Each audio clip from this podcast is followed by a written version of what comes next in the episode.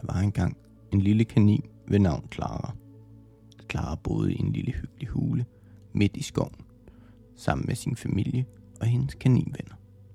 En aften, da Clara var på vej i seng, tænkte hun på en eventyrlig rejse til en mystisk ø, som hun havde hørt om fra en af hendes venner. Øen var så smuk og magisk, at Clara ikke kunne lade være med at drømme om at tage derhen. Da Clara faldt i søvn, begyndte hun at drømme om øen. Hun så sig selv sejle igennem det krystalklare vand, mens delfiner legede omkring båden. Da hun nåede øen, blev hun mødt af de mest fantastiske skabninger, som hun aldrig havde set før.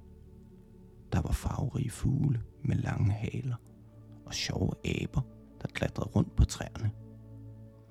Mens Clara udforskede øen, fandt hun en magisk kilde med vand, så klart og rent, at det føltes som om det var helbredende. Hun tog en slurk af vandet og følte sig straks fyldt med energi og lykke.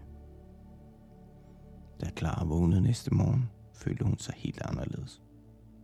Hun havde fået en drøm, som gjorde hende glad og fyldt med energi.